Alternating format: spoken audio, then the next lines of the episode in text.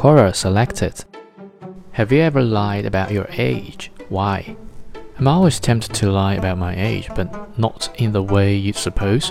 I like to add 10 or 20 years to my real age and then listen to the compliments about how great I look. It's kind of the same reason I attempt to gain back a bunch of weight after a diet. When people see you for the first time, they smother you and will praise and compliment about how great you look. It's quite addictive.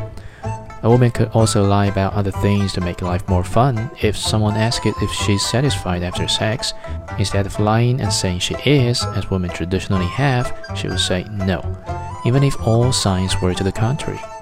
With the right guy, this can lead to greater efforts when it counts. Some women have lied about being pregnant. This was standard ploy for many women, and still may be with some, to really shake a guy up. Few items of news strike such fear in a man's heart than that. I've never lied about my age. For some reason, that seemed silly. If I lied about it and got a job, documents would prove I was lying. This showed younger, notwithstanding. If that woman got her job based on being younger, which I really see no problem with, she had to forge documents for HR. Now she's in a heap more trouble than just having people find out she lied about her age.